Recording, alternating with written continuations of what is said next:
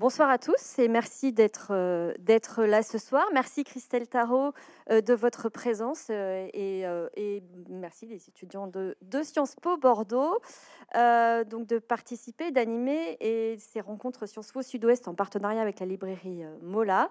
Donc Christelle Tarot, vous venez aujourd'hui nous présenter ce livre Féminicide, une histoire mondiale aux éditions La Découverte. Vous dites vous-même qu'il est un ovni littéraire pour une foule de raisons.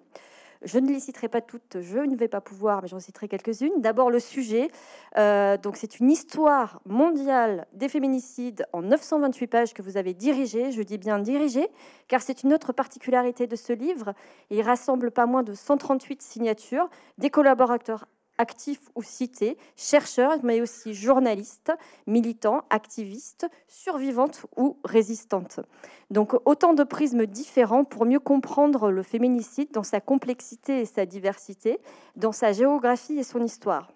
Au fil des pages, on découvre ou on redécouvre le phénomène de chasse aux sorcières en Papouasie-Nouvelle-Guinée ou au Pays Basque, la problématique des harems au Maghreb, des pieds bandés des Chinoises, de l'IVG, et ce n'est pas un petit sujet, des cimetières de fœtus en Italie, des avortements sexo-spécifiques en Inde ou des stérilisations forcées, etc., etc. Ce livre propose une autre histoire que celle qu'on a lue dans les manuels scolaires. Bien sûr, il y a aussi vos textes, le fruit de votre travail, car Christelle Tarot, vous êtes historienne, mais aussi féministe, et c'est même dans l'autre sens que vous préférez qu'on vous présente, d'abord comme une féministe et ensuite comme une historienne. Une double définition qui a forcément interpellé, les étudiants de Sciences Po Bordeaux, qui ont hâte de vous interviewer. Euh, je vais d'ailleurs leur laisser la parole. Ils ont articulé leurs questions autour de trois axes. Une première partie concerne l'historiographie et la méthode. Euh, la deuxième, le féminicide comme outil de domination. Et la troisième partie évoque la politique et les, les prospectives. À eux la parole et d'abord à Circé pour la première question. Bonsoir Christelle Tarot. Bah, bonsoir, bonsoir à toutes et à tous. Merci d'être venus. Vous êtes vraiment très nombreux. Hein c'est bien, c'est bien. Alors pour commencer, est-ce qu'on peut donner une définition univoque du féminicide? Aïe. On commence là sur les définitions. Oh la misère.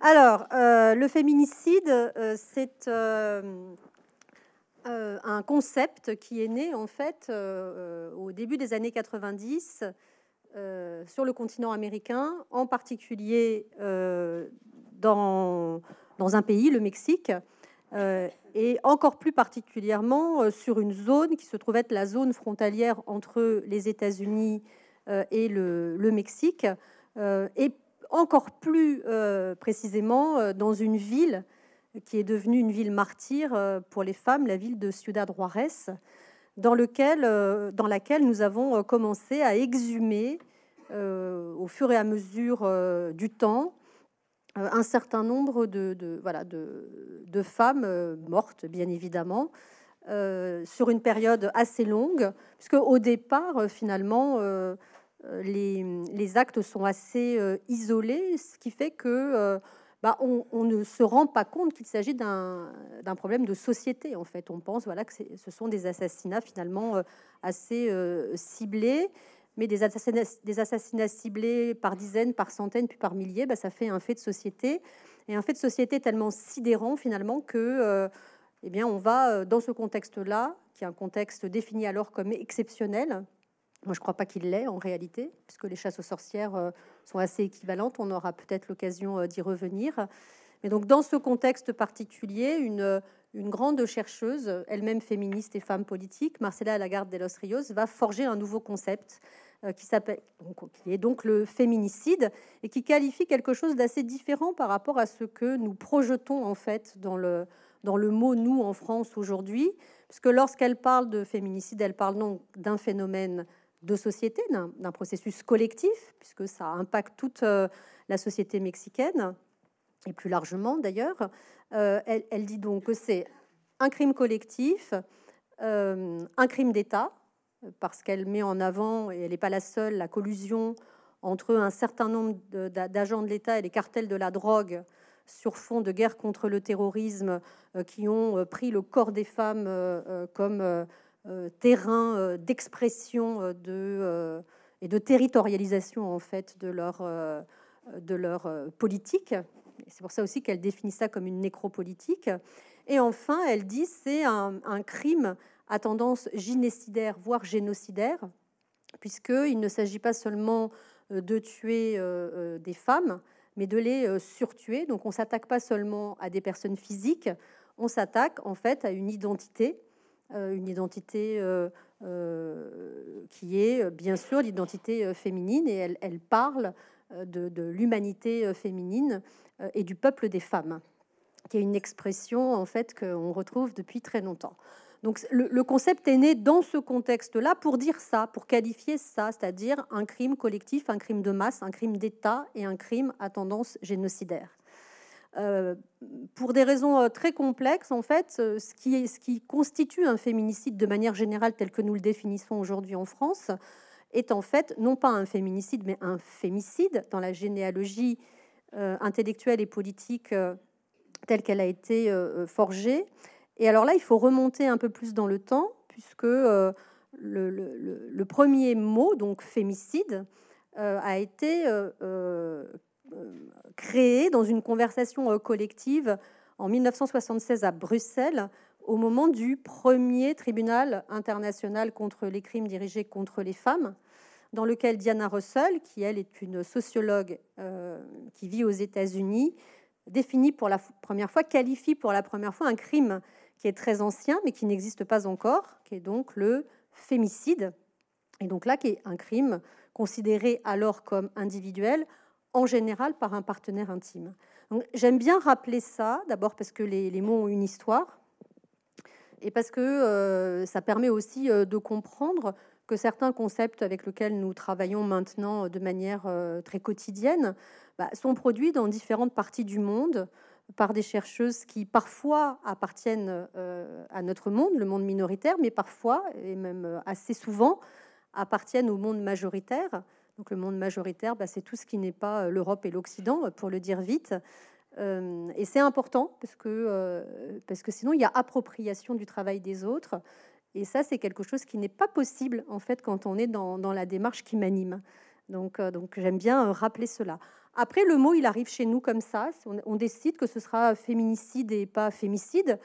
Et pourquoi pas, finalement, quand on sait, quand on connaît l'histoire du terme, si ce terme-là euh, est, plus acclimaté et, qu'il est euh, voilà, maintenant euh, banalement utilisé, banalement j'exagère peut-être en disant ça, mais en tout cas beaucoup plus utilisé qu'avant, eh ben, tant mieux. L'important c'est qu'on parle de ce crime qui n'avait pas été nommé euh, de manière euh, euh, importante finalement avant les années 70. Donc, donc c'est pas si loin que ça les années 70 à l'échelle des millénaires de notre humanité commune. Merci beaucoup pour votre, pour votre réponse. Justement, s'agissant toujours de ce terme de, féminicide, est-ce que vous pourriez nous expliquer comment les féminicides sont, sont, comptabilisés? Et en quoi la comptabilisation des, des, féminicides est un enjeu en tant que tel? Alors, oui, je, peux essayer en tout cas. Euh, je ne sais pas si je vais y arriver, mais je vais essayer. Euh, alors, euh, on compte évidemment. Alors, déjà, il y a des endroits où on compte pas. de manière générale, à l'échelle planétaire, globalement, on compte pas. Et quand on compte, bah, ce sont surtout des femmes qui sont engagées pour, pour, des raisons diverses, soit qu'elles soient militantes féministes, soit qu'elles soient journalistes engagées, par exemple.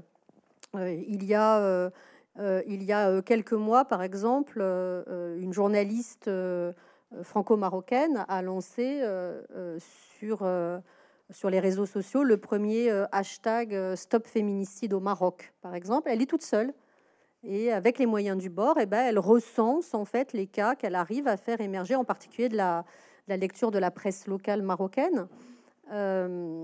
Euh, et puis aussi des informations que les, réseaux féministes marocains lui font euh, remonter. Euh, donc il y a des pays où on compte pas. De manière générale, les comptages des féminicides se sont faits essentiellement par activisme. C'est-à-dire qu'à un moment, on s'est dit, ça fait quand même beaucoup de femmes, et donc ce beaucoup de femmes, il va falloir le transcrire d'une manière ou d'une autre. Et donc la, transcription par les chiffres euh, qui n'est pas euh, la seule possible, évidemment, mais euh, la transcription par les chiffres est importante.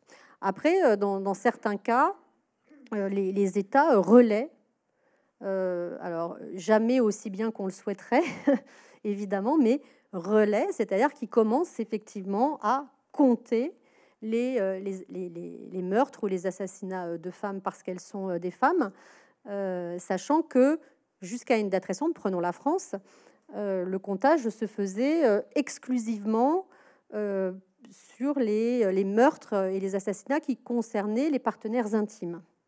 Moi, j'utilise pas euh, les meurtres euh, conjugaux parce que le meurtre conjugal, je trouve que c'est un terme assez euphémisant parce qu'on ne sait pas euh, qui fait quoi.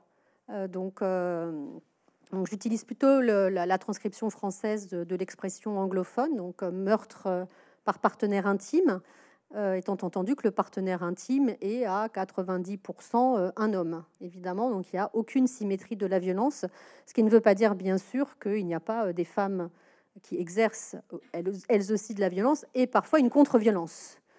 Parce que euh, en réalité, c'est un élément aussi important à prendre en compte. Donc le comptage jusqu'à une date récente en France se faisait exclusivement euh, sur ça, c'est-à-dire sur des, partenaires intimes, donc des, des, des maris, des ex-maris, des compagnons, des ex-compagnons. Mais depuis le début de l'année, vous le savez euh, sans doute, il y a eu une, une volonté euh, assez affirmée au sein des associations euh, féministes dans leur diversité euh, d'intégrer d'autres catégories de femmes et d'autres féminicides qui peuvent être évidemment beaucoup plus variés, comme par exemple le meurtre ou l'assassinat par un, par un membre de la parenté masculine de la femme, donc un père, un fils, un oncle, un cousin, etc. Euh, ce qu'on qualifiait jusqu'à une date récente les meurtres d'honneur. Euh, évidemment, il n'y a pas d'honneur euh, à tuer une femme parce qu'elle est une femme, donc je n'emploie pas non plus ce type de, de qualification, de qualificatif, pardon.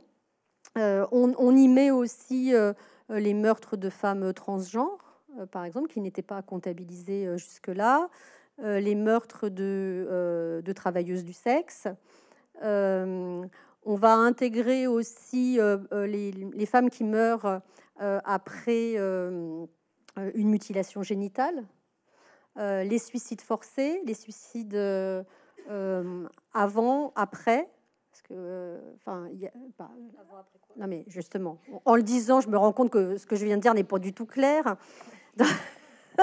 Donc je veux dire, il y a des femmes qui se tuent avant de partir parce que la situation dans laquelle elles vivent est tellement épouvantable qu'en fait elles se suicident. Euh, et euh, lorsqu'elles sortent de la relation de coercition, ben, il y en a un certain nombre aussi euh, qui se suicident. Et ça, c'est pas du tout pris en compte. Et par exemple, vous voyez, 2021, alors tout le monde compte pas de la même manière, mais disons en gros, 130 femmes tuées, 200 femmes qui se sont suicidées. Ah oui, il y a plus de femmes qui se suicident postérieurement euh, à la sortie d'une relation euh, coercitive euh, que de femmes qui sont tuées directement par leur mari, ex-mari, compagnon, ex-compagnon.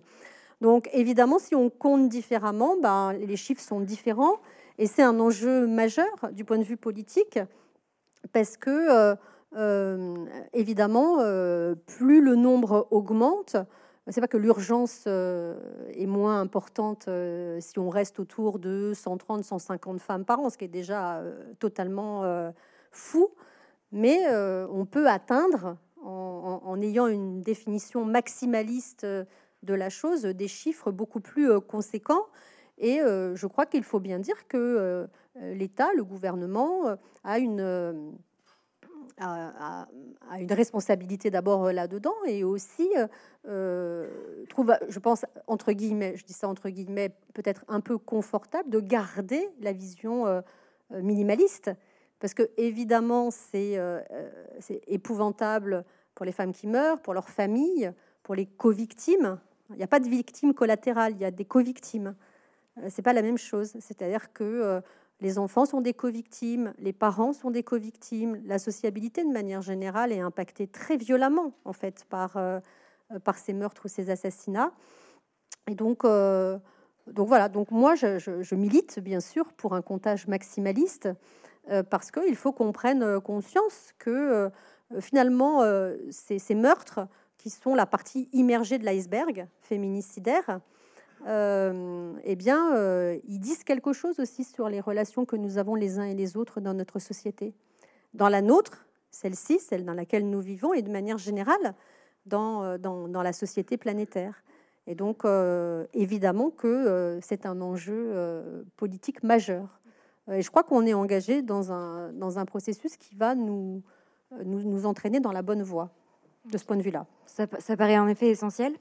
Euh, S'agissant euh, de la question euh, un peu technique des, sources historiques, Michel Perrault nous dit que les femmes se trouvent dans les silences de l'histoire. vous parlez du fait de trouver les femmes. on se demande donc quels obstacles et puis quelles difficultés vous avez rencontrées dans, dans l'écriture de cet ouvrage? Oh, malheur. alors, en fait, quand on m'a proposé le projet, parce qu'en fait, moi, j'enseignais la question des féminicides, mais de manière, euh, euh, je dirais pas informelle, ce serait totalement exagéré, mais disons que j'avais pas de projet euh, d'écriture de livre sur cette question. En fait, dans mon cours à Columbia à Paris, euh, j'enseignais depuis plusieurs années déjà cette question, parce que c'est une question qui me qui m'a percuté personnellement de manière très différente. D'abord au travers du contexte français, parce que euh, j'ai été marquée, euh, peut-être comme certains ou certaines d'entre vous, euh, par deux meurtres très, spectaculaires et épouvantables au début des années 2000. D'abord l'assassinat de Sohan Benziane, donc cette jeune femme issue de l'immigration maghrébine qui a été brûlée vive dans une cave à Vitry-sur-Seine, et puis l'année suivante le meurtre de Marie Trintignant, qui a euh, euh, été un cas rupture en fait, puisqu'il y a eu un avant et un après, et c'est comme ça qu'on a aussi commencé à parler de la question des féminicides, remettant en cause le discours très général qui était véhiculé à l'époque sur le fait qu'il s'agissait d'un crime passionnel. Hein, donc, crime passionnel, crime d'honneur, tout ça, on a compris qu'il faut arrêter, hein, que ce sont des termes euphémisants qui laissent entendre encore une fois, qui accréditent l'idée euh, de la symétrie de la violence. Il n'y a pas de symétrie de la violence. Donc ça, il faut, il faut être euh, euh, vraiment très clair là-dessus. donc il y avait ces affaires-là qui sont évidemment liées au contexte français et dans le contexte international, pour des raisons complexes que je ne vais pas expliciter ici, moi je suis percutée et par Ciudad Juarez, mais d'une manière juste effarante, sidérante, et pourtant je vois ça de très loin en fait et puis par la situation de la République démocratique du Congo. Et euh, ce qui se passe euh, encore, euh, évidemment, au moment où nous parlons, en particulier dans la région du Kivu. Et, toutes ces affaires, en fait, voilà, me, touchent, m'émeuvent et même, même me hantent. Je dois dire que ce qui se passe en RDC me hante régulièrement. Et donc, j'en parle beaucoup. Je me souviens qu'à l'époque, j'en parlais beaucoup parce que je me disais, mais comment est-ce qu'on peut avoir une, indignation à, géométrie variable de, cette manière-là? Enfin, c'est juste extravagant. Donc, euh, donc tout ça, euh, tout ça c'est mon univers de, réflexion, euh, disons. et puis Stéphanie Chevrier vient me, proposer ce projet. Et la première, la présidente générale des éditions La Découverte. Et, et, et ma première réaction, c'est de lui dire, mais est-ce que c'est faisable? Est-ce que c'est possible en fait de faire véritablement une histoire mondiale des féminicides? C'est-à-dire quel est l'état de la recherche? Au départ, notre projet c'était de faire un, ouvrage académique sur la période contemporaine, en gros, c'est faire l'état des lieux finalement euh, euh, du 19e siècle à aujourd'hui. Euh, sur, bah, sur l'ensemble de la planète. Mais le problème, c'était de savoir s'il y avait suffisamment d'études, évidemment, pour le faire.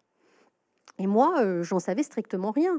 Donc, comment accepter un projet sans savoir s'il y a la matière pour le, pour le faire, bien sûr? Donc, la, première étape, ça a été justement une étape de, de, lecture intensive euh, en plusieurs langues, parce qu'il faut savoir euh, évidemment que l'essentiel de la production n'est pas en langue française.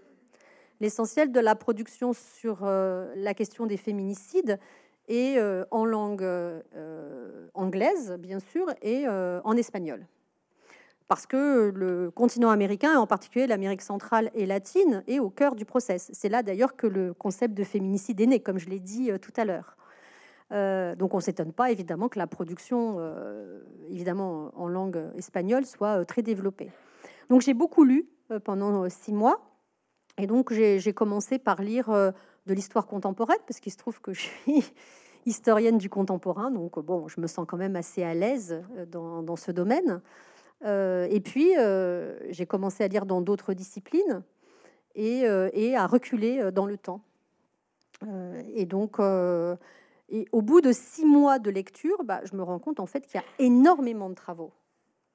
Qu'il y a énormément de travaux, mais qu'on les méconnaît euh, totalement, parce qu'ils ne passent pas les frontières euh, forcément, euh, ils ne sont pas traduits ou très peu. et donc, et qu'on a tout à fait la possibilité d'écrire cette histoire mondiale en mettant vraiment au cœur du, dispositif des chercheuses, puisqu'on commence par la partie scientifique, euh, des chercheuses et des chercheurs, mais essentiellement des chercheuses quand même, puisque euh, le champ a été défriché par des femmes. Donc c'est quand même assez logique que les femmes euh, y aient une plus grande place, en tout cas de mon point de vue. Ce qui n'empêche pas, bien sûr, que des hommes soient invités, puisque ce livre est une sororité inclusive, et je reviendrai là-dessus peut-être plus tard. Euh, voilà, donc euh, on commence avec des, chercheuses, mais je voulais, euh, ça c'était très important pour moi, que ce soit au cœur du dispositif qu'on retrouve des chercheuses qui travaillent dans les différents pays concernés. Je voulais pas me contenter de faire une histoire mondiale qui aurait été finalement écrite par des, chercheurs ou des chercheuses vivant en Europe euh, ou en Occident, travaillant dans les grandes universités du monde occidental, alors que, encore une fois, une grande partie du travail vraiment euh, fondateur euh, est réalisé par des Indiennes en Inde, par des Mexicaines au Mexique, par des Brésiliennes au Brésil. Enfin, voilà. Donc ça, ça a été, ça a été quelque chose de très important. Donc ça, c'est la, première partie de ma réponse. La deuxième sur euh, ce qui est très important pour moi, ce, qui est développé euh, dans le, dans le livre en partie 6, euh, qui concerne le féminicide historique et historiographique, ce qui fait tout à fait écho à ce que dit Michel Perrault avec les silences, les femmes et les silences de l'histoire. Alors, est-ce qu'il y a vraiment pas de femmes dans l'histoire? Bah, Bien sûr que si, il y en a partout. Évidemment, il suffit de les chercher. Donc en fait, il y, a deux problèmes. Il y a euh, qui écrit le récit et, qui considère-t-on légitime pour appartenir au récit? Euh, Et ça, évidemment, c'est une question euh, tout à fait importante. Et on voit en fait que si on cherche les femmes, on les trouve. Et que depuis les années 70, en fait, bah, on a beaucoup, beaucoup travaillé dans la discipline historique pour faire émerger des femmes dans à peu près toutes les périodes historiques, dans à peu près tous les domaines. Donc, euh, on voit qu'il s'agit d'une euh, d'une volonté plus ou moins consciente, en fait, de, néantiser les femmes dans l'histoire de, leur propre pays et, même dans l'histoire globale de l'humanité. Euh, et ça, c'est tout à fait une autre question. et c'est une question auquel il va falloir qu'on s'attelle, et on est plusieurs à avoir décidé de, le faire. Euh, avec en particulier Michel Perrault, que bien sûr j'adore totalement et dont je suis totalement fan, mais j'imagine que je ne suis pas la seule ici. Merci beaucoup pour votre réponse. Euh, aujourd'hui, votre ouvrage y participe à construire euh, l'objet de recherche que sont les féminicides. Alors en quoi écrire une histoire globale et scientifique des féminicides, ça peut nous apporter un enseignement plus fidèle de notre propre histoire? Bah, moi, j'ai fait ce livre d'abord pour documenter le crime. Parce que, euh, comme un crime qui n'est pas documenté et qui n'est pas nommé n'existe pas. D'où l'importance de forger des, concepts pour, euh, pour les définir, euh, pour définir les crimes de féminicide, et aussi pour documenter. Parce que j'ai préalablement à, cela participé à de nombreuses des discussions où on nous disait non, mais c'est quand même très exagéré. Euh, la question du système d'écrasement systémique, euh, euh, bon, c'est trop poussé. Vous hystérisez le débat, etc. évidemment, quand on est féministe, on hystérise le débat tout le temps. moi, d'ailleurs, vous voyez, je suis hyper hystérique. c'est tout à fait évident. Je tiens pas mes nerfs ni mes émotions, etc. Donc c'est exaspérant en réalité, parce que euh, vous savez que, ce que vous dites est juste. Je dis pas vrai, je dis juste. Euh, vous le savez parce que beaucoup de travaux depuis les années 70 ont, encore une fois, remis en cause un certain nombre de choses qui étaient jusque-là considérées comme constituant la vérité euh, absolue. Donc vous, savez en fait que cette vérité n'existe pas, qu'elle est le produit d'une idéologie, euh, qui est d'autant plus difficile à, démonter qu'elle se présente sous les atours de l'objectivité scientifique, et que vous, vous êtes euh, taxé évidemment de subjectivité, et en plus de subjectivité hystérique. et donc à un moment, vous vous dites, bon, alors le travail, ça va être euh, de manière extrêmement euh, scientifique de documenter les choses et, euh, de, produire un ouvrage qui, sera une arme de résistance à, ce déni en fait systématique auquel nous sommes confrontés, ou si ce n'est un déni, en tout cas une banalisation, une relativisation, et la banalisation et la relativisation conduit à l'impunité. Euh, et ça, il faut le comprendre de manière euh, très précise. Donc, euh, documenter et documenter au travers de, différentes expertises. Parce qu'en fait, ce, dont je me suis rendu compte assez vite, c'est que l'expertise scientifique ne pouvait pas être la seule expertise invitée dans ce livre. D'abord parce que c'est pas juste, parce qu'il y a bien d'autres expertises importantes euh, pour comprendre ce qu'est le crime de féminicide. et puis parce que c'était pour moi contre-intuitif et par ailleurs contre-productif. Donc assez vite, je, me suis entendue avec mes partenaires de la découverte pour étendre l'expertise à l'expertise journalistique, l'expertise militante. Et Dieu sait que les militantes sont importantes parce que lorsqu'une femme euh, est victime de violence, euh, lorsqu'elle est euh, terrorisée, détruite du point de vue identitaire, lorsqu'elle ne sait plus quoi faire d'elle-même, qui récupère ces femmes? Qui les croit? Qui les aide? Qui les soutient? Qui en prend soin? Les militantes, les femmes et les hommes qui sont dans les associations euh, de terrain et qui les récupèrent. Euh, donc euh, cette expertise, elle est formidable. et donc on ne peut pas passer à côté, n'est-ce pas? Il faut, faut qu'elle soit à l'intérieur du livre parce que elle est pour moi absolument essentielle. L'expertise des, journalistes aussi, parce qu'il faut imaginer que dans certaines situations, au Mexique, par exemple, euh, les militantes et les journalistes, qui d'ailleurs sont souvent les mêmes au passage, euh, ont pris des risques fous pour exhumer en fait ce qui était en train de se passer. Pas seulement les corps, à travers les corps, parler de la gravité de ce qui était en train de se passer au Mexique. Et nombre de, journalistes, femmes et hommes d'ailleurs, en ont perdu la vie. Donc, euh, pas tout ça n'est pas euh, anecdotique. Les artistes, bien sûr, euh, il y a beaucoup d'artistes en fait qui sont dans le livre. Et enfin, évidemment, les femmes elles-mêmes, lorsqu'elles peuvent témoigner, lorsqu'elles ont survécu, et lorsqu'elles n'ont pas survécu, eh bien, leurs proches, quel que soit d'ailleurs le proche, des proches très différents, mais ça me semblait encore une fois important.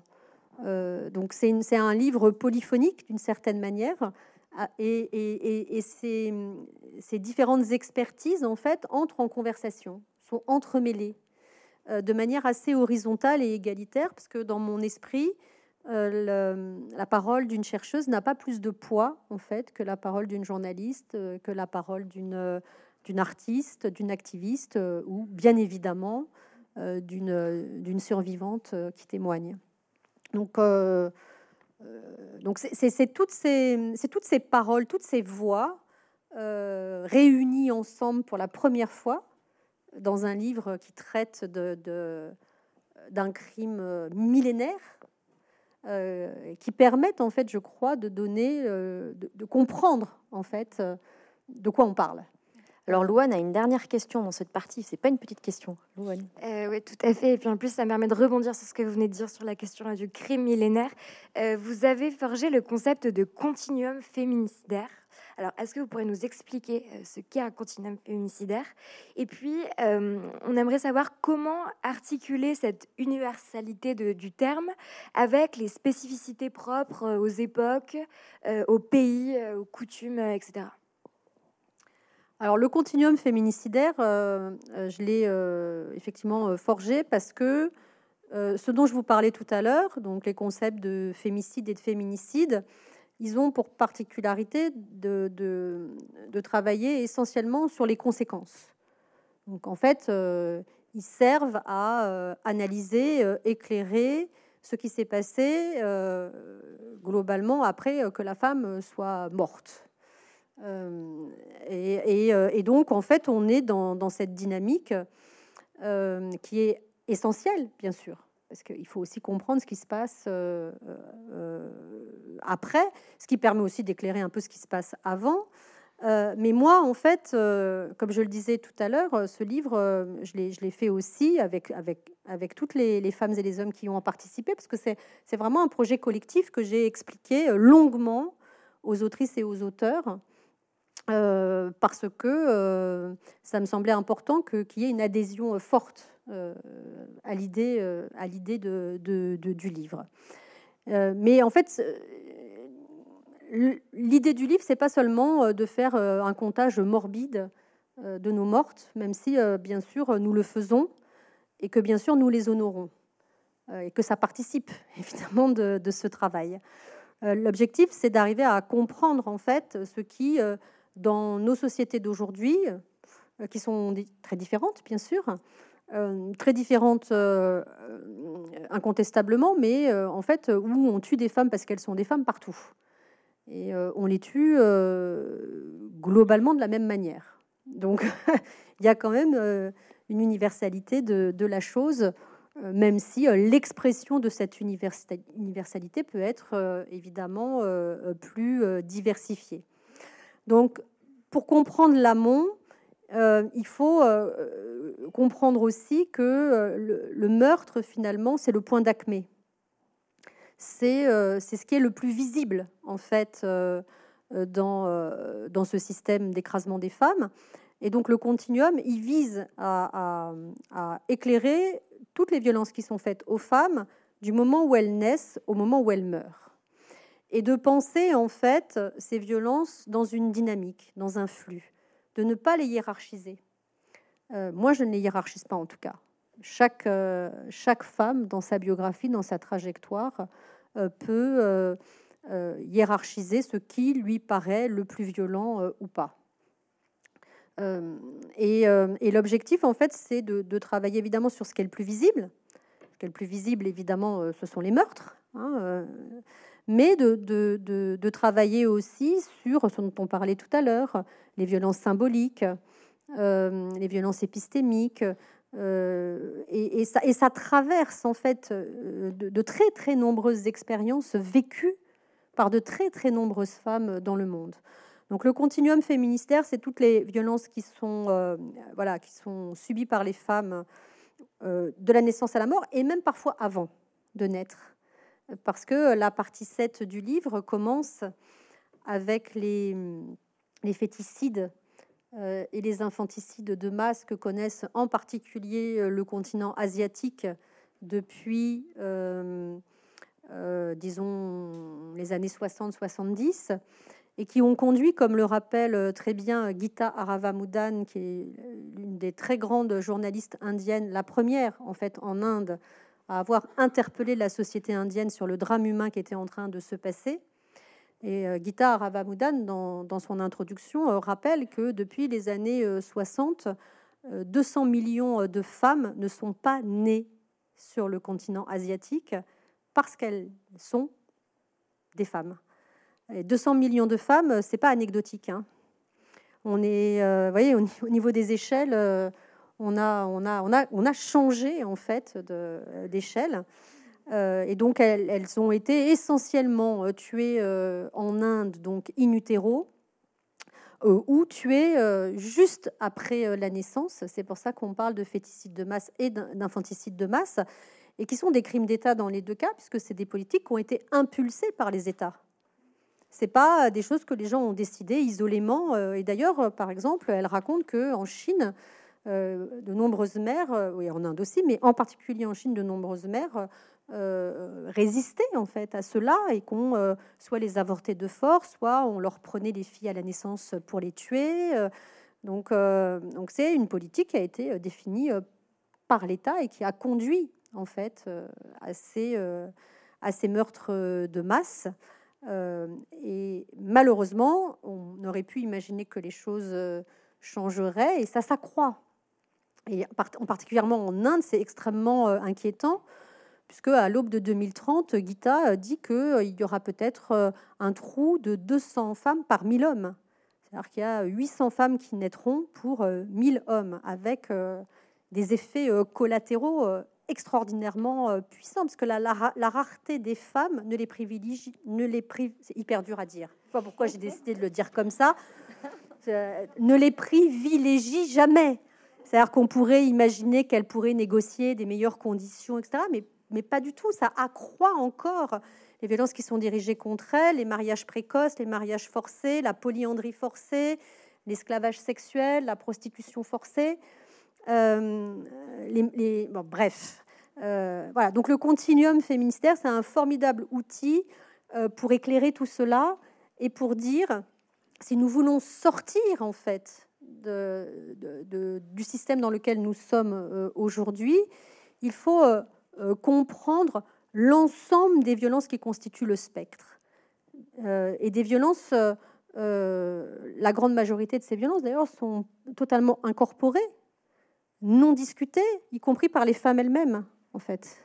Parce que nous avons été tellement conditionnés à les supporter que à les supporter, à les relativiser, euh, à excuser euh, les micro-agressions comme euh, les agressions qui sont moins micro, que eh bien, on, se retrouve en fait avec un, continuum féminicidaire qui globalement n'est pas discuté dans nos sociétés.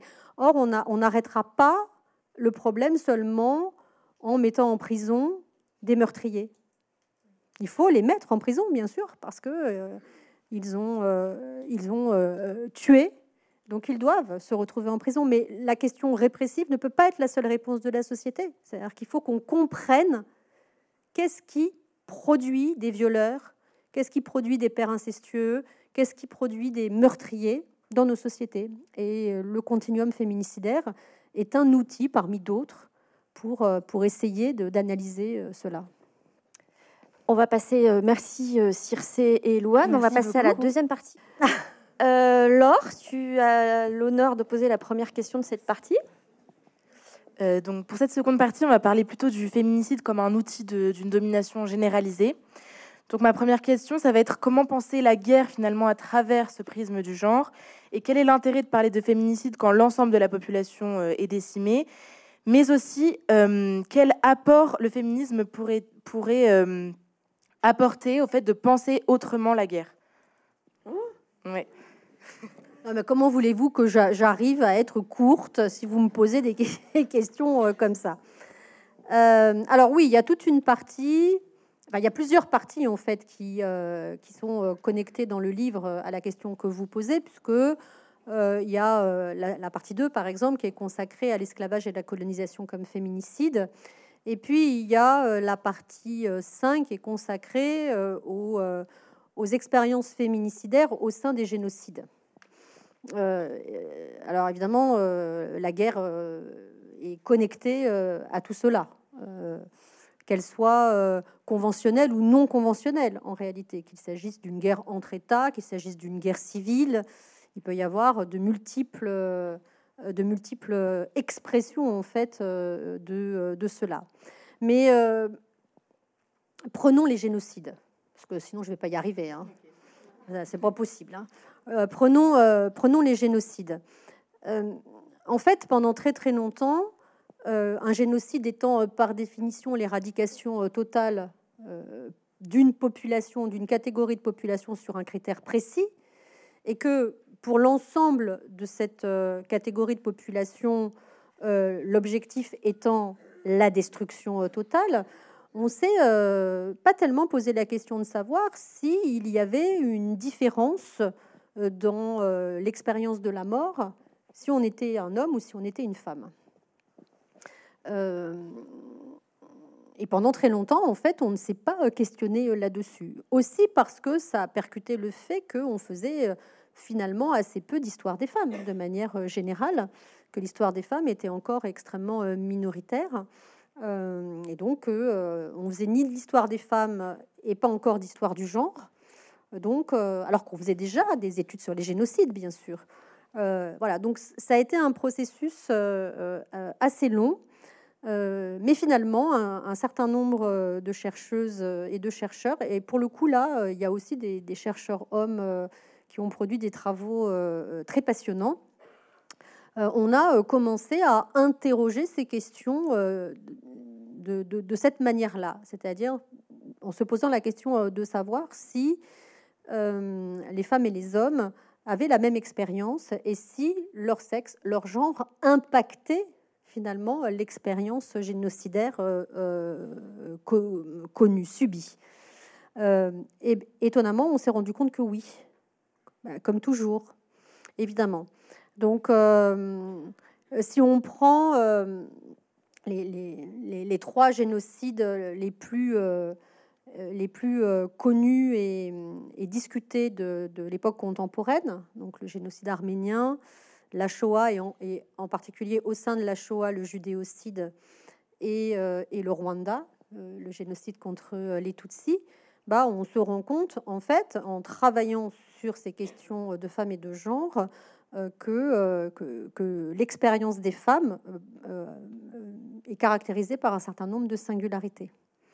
Donc, je ne vais pas pouvoir développer tout cela de manière extrêmement importante, mais juste vous donner un exemple qui, paraît évident mais qui pendant euh, très longtemps ne l'a pas été.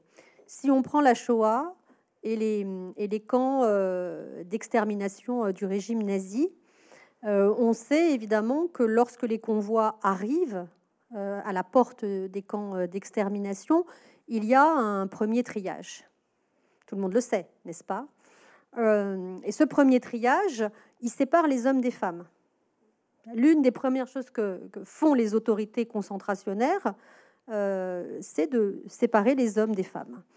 Et euh, en séparant les hommes des femmes, ils font autre chose. C'est-à-dire qu'ils séparent les hommes, les femmes, mais avec les femmes, ils mettent les enfants. Évidemment. Parce que les, nazis sont des hommes de leur temps, de leur milieu, et qui n'imaginent pas une seule seconde qu'on puisse mettre les, enfants avec les hommes. Ça a euh, immédiatement un effet immédiat, parce qu'il n'y a pas d'enfants qui entrent dans les camps comme le raconte d'ailleurs très bien Simone Veil, hein, qui rappelle que euh, le fait pour elle d'être entrée dans le camp est une anomalie, parce qu'elle a été prévenue et qu'elle a menti sur son âge. Et quand je dis des enfants, en fait, ce sont euh, euh, souvent des, préados ou des ados. Hein. Ils n'entrent pas dans le camp, ils partent immédiatement à la chambre à gaz. Qu'est-ce que ça veut dire concrètement? Ça veut dire concrètement que la survie immédiate est bien plus faible quand vous êtes une femme que quand vous êtes un homme puisque de facto, en fait, si vous êtes accompagné d'un enfant, et en particulier d'un enfant en, bas âge, vous êtes immédiatement envoyé euh, à la chambre à gaz. Euh, deuxième point, lorsque vous, êtes, euh, lorsque vous entrez dans le camp, vous entrez dans le camp pour votre force de travail. Or, les nazis ont une vision très particulière de ce qui constitue pour eux quelqu'un qui peut travailler. Hein, donc, quelqu'un qui peut travailler, c'est un homme, un homme jeune, parce que les hommes représentent la force, le muscle, et donc euh, l'extermination par le travail, parce que c'est ça aussi dont il s'agit, eh bien, elle va être plus activée euh, par les hommes. Donc, au final, au premier triage, ben, on constate que euh, là, il y a clairement une dimension de genre affirmée. C'est-à-dire qu'il y a beaucoup moins de femmes qui survivent que d'hommes. Parce que la construction que nous avons de la masculinité et de la féminité fait que voilà, les femmes sont attaquées de manière plus évidente et plus rapide. Et puis après, lorsqu'elles sont dans le camp malgré tout, beaucoup de choses vont être activées contre elles, dont on a quasiment jamais parlé. Par exemple, la visite gynécologique obligatoire, que les hommes évidemment ne subissaient pas. le fait que être nu devant des hommes étrangers est considéré par beaucoup de femmes déportées survivantes comme une, une, humiliation supplémentaire parce que, euh, évidemment, la socialisation et la construction de la féminité, elle ne se fait pas sur les mêmes bases que celle des hommes. Et les hommes ont beaucoup plus d'espace où, finalement, la nudité est possible, au sport, à l'armée, etc. Ce n'est pas le cas des femmes. Et, des femmes déportées disent, par exemple, que euh, l'une des choses qui a été la plus atroce pour elles quand elles ont été déportées, par exemple, avec leur mère, ce qui n'était pas rare, c'est de voir leur mère nue pour la première fois donc il y a toute une série comme ça de choses euh, qu'on n'avait pas du tout euh, pris en compte. La violence sexuelle, bien évidemment, la prostitution. Moi, j'ai découvert en travaillant là-dessus que non pas dans les camps d'extermination cette fois-ci, mais dans les camps de concentration, Himmler avait organisé des bordels qui étaient alimentés par des femmes détenues pour des hommes détenus. Donc voilà, donc toutes ces choses-là, en fait, qu'on commence à, redécouvrir à l'aune de ces nouveaux travaux qui émergent, nous permettent euh, de, comprendre en fait la singularité des expériences féminines et masculines, y compris dans les, euh, contextes de, de violence extrême et de violence de masse que sont bien évidemment euh, les génocides. Hein. Et pour les guerres, évidemment, c'est la même chose. Il y a beaucoup de, choses qui sont développées dans le, dans le livre autour du viol comme arme de guerre, par exemple, qui est quand même une une atteinte dirigée. Alors, bien sûr, on sait qu'il y a aussi des hommes qui sont violés en contexte de guerre, hein, mais il y a quand même une atteinte euh, massive dirigée euh, contre les femmes dans ces contextes-là. Euh, les, viols par imprégnation pour, pour coloniser le ventre des femmes et faire des enfants. Enfin, bref.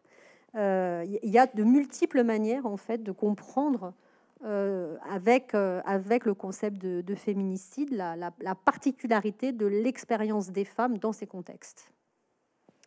Marc, tu veux rentrer dans les détails, je crois? Oui, tout à fait. Euh, merci Christelle Tarot et bonsoir.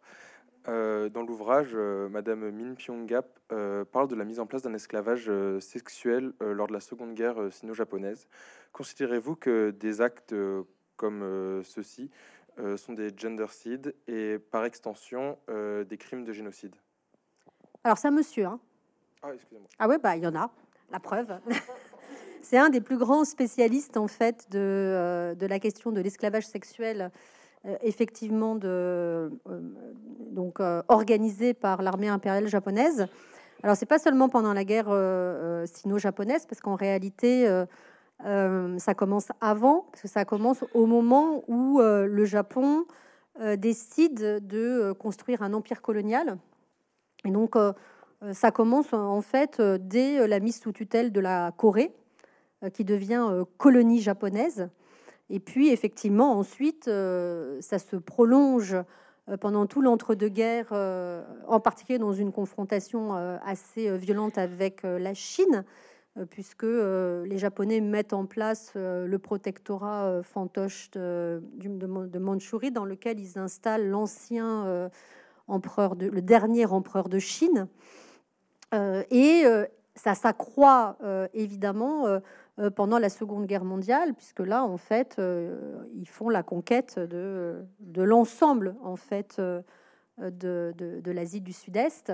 Euh, où ils vont effectivement euh, recruter, disent-ils, euh, des femmes pour leur structure de rest and recreation, ce que les, militaires états-uniens appellent les, rest and recreation facilities, donc en fait des structures prostitutionnelles qui accompagnent les armées dans le but de réconforter les soldats. Euh, donc ça, c'est pas du tout spécifique d'ailleurs euh, au Japon, mais la spécificité du Japon, c'est que euh, l'essentiel, ou pour pas dire la quasi-totalité des femmes, sont forcées à la prostitution, qu'il n'y a aucune prostitution volontaire, sauf quand il s'agit de, de, femmes japonaises qui ont été prostituées au Japon et qui se prostituent en fait dans un cadre très différent. Mais pour l'essentiel, ce système est alimenté par des femmes qui sont essentiellement des Coréennes et des Chinoises, mais en particulier euh, des Coréennes. Et c'est très intéressant d'ailleurs parce que la, vision que le Japon a de la Corée et des femmes coréennes euh, est une vision euh, colonialiste et raciste extrêmement violente. et donc, et donc, on voit en fait effectivement que que leur préférence entre guillemets va à utiliser ces femmes-là parce que c'est les femmes qui incarnent le mieux la dynamique de pouvoir.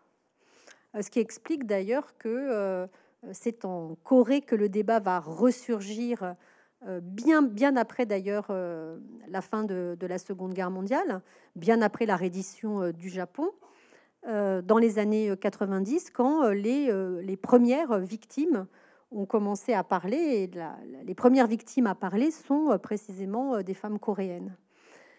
et donc, la situation du Japon est assez exceptionnelle parce que, en gros, toutes les armées, quasiment depuis toujours, euh, l'Empire romain faisait déjà ça. Hein. Donc c'est pas pas très très nouveau en fait que les armées soient accompagnées par des structures prostitutionnelles plus ou moins euh, contrôlées directement par les états-majors. Euh, mais là, en fait, c'est un système d'une violence tellement invraisemblable parce que euh, les, jeunes, les, femmes sont très jeunes. Elles sont évidemment elles savent pas du tout ce qui va leur arriver, donc elles sont projetées dans des structures de prostitution militaire qui sont probablement dans l'histoire de la prostitution globale les plus dures, parce que c'est des structures d'abattage. Donc ça veut dire que les femmes peuvent avoir entre 40 et 60 relations sexuelles par jour. Euh, accompagnées euh, de violences multiples, de, mutilations, de, euh, elles, sont frappées, humiliées. enfin, et donc là, on est vraiment confronté à une situation qui continue d'ailleurs, il faut bien dire les choses, à pourrir les, relations diplomatiques et politiques de manière générale entre la Corée et, et le Japon encore aujourd'hui. Et par exemple, je vous donne un exemple que je trouve très symbolique. Euh, parce qu'il y a une lutte depuis les années 90 de ces anciennes esclaves sexuelles qui ne, qui ne veulent pas d'ailleurs qu'on les appelle comme ça. En Corée, on les appelle pas comme ça, on les appelle les grands-mères. Euh, parce que c'est compliqué dans la société coréenne de parler euh, de cela encore aujourd'hui. Mais bon, elles ont installé une, une, statue d'une femme, d'une esclave sexuelle, devant l'ambassade du Japon à Séoul, en Corée du Sud. Donc, et cette statue euh, constitue un problème diplomatique euh, constant, parce que le Japon exige que la statue parte, soit enlevée. Les Coréens et surtout les Coréennes refusent. Donc il y a, euh, a autour et, du coup il y a des statues qui ont fleuri dans, dans, plusieurs, grandes villes. ça conduit à des incidents diplomatiques. Par exemple, euh, le maire de, San Francisco a refusé de déboulonner euh, la statue qui se trouve à San Francisco. Et donc, le, partenariat avec la ville d'Osaka, qui était très, très ancien, a été rompu. Enfin, voilà, donc, euh, donc encore aujourd'hui, c'est une question qui est extrêmement sensible, en fait. merci Marc de l'avoir posée. Je crois que tu en as une deuxième, tout aussi sensible à poser. Tout à fait. dans l'ouvrage, Rosa Linda Fregoso écrit qu'il existe un apartheid genré au niveau mondial. Cette expression, elle illustre le caractère systémique des violences faites aux femmes et, des féminicides. Dans quelle mesure vous soutenez une, telle approche? Bah, euh, Si je la soutenais pas, je pense que Rosalinda Fregoso serait pas dans le livre. Hein. Euh, j'aurais pris, j'aurais pris quelqu'un d'autre. Alors là, évidemment, Rosalinda Fregoso, c'est une, c'est une, une très grande chercheuse euh, qui est qui vit aux États-Unis mais qui a des origines euh, euh, mexicaines. Euh, donc, il travaille en fait précisément sur, sur cette zone dont je parlais en introduction quand j'ai défini le, concept de féminicide. Donc, qui, travaille, qui, essaie de, d'éclairer, de comprendre en fait ce qui se passe précisément à la frontière entre les, États-Unis et le Mexique, qui est aujourd'hui une des zones les plus violentes de la planète. Et donc, Rosalinda Fregoso a, co-dirigé un, livre très important. C'est l'un des premiers livres que j'ai lu en fait quand j'ai commencé à travailler euh, sur, euh, sur celui-ci, qui s'appelle Terrorizing euh, Women, Feminicide in America. Donc, terroriser les, femmes, les féminicides dans les Amériques, où elle montre en, fait de, de manière extrêmement documentée donc ce fameux système d'écrasement des femmes et où elle explique en fait que euh, les meurtres de femmes sur cette zone, euh, peut-être je pourrais un peu expliquer d'ailleurs de quoi il est question. Donc, en fait, sur, cette zone entre les États-Unis et le Mexique, se sont installées des centaines d'usines de, de, sous-traitance, en fait, où on produit des petites pièces pour toutes sortes de choses que nous utilisons quotidiennement. Et comme dans toute l'histoire industrielle, c'est la même chose. Petite pièce, ça veut dire petite main. Euh, donc, euh, main-d'œuvre euh, féminine. et donc, beaucoup de femmes sont mobilisées, en fait, dans ces usines où elles produisent donc ces petites pièces. Notons que ces femmes sont plutôt jeunes, plutôt très pauvres, euh, venant plutôt des, zones euh, rurales, donc euh, du, Mexique, et parfois, pas systématiquement, mais parfois aussi, ce sont des femmes des peuples autochtones. et on est dans une des zones les plus dangereuses parce que s'y a installé un capitalisme extrêmement agressif, et on est aussi dans le territoire de jeu des cartels de la drogue, tout ça sur fond de guerre contre le terrorisme. Et Rosalinda Fregoso, comme Rita Laura Segato, qui est une, autre très très grande chercheuse, euh, nous, parle d'une politique de mort, c'est pour ça qu'elles utilisent toutes le terme de nécropolitique, qui est euh, activée en fait par euh, une, volonté évidente de terroriser les femmes. Et, les féminicides participent de ça. Et même, elle, elle, le montre, elle le documente en fait, c'est au travers de la violence exercée sur les corps de femmes qu'on va même baliser les territoires. C'est-à-dire que, par exemple, les cartels, quand ils délimitent leur territoire, ils les délimitent au travers des corps de femmes tuées et surtuées euh, qu'ils vont, euh, vont déposer à des endroits stratégiques pour dire attention, ici c'est chez nous.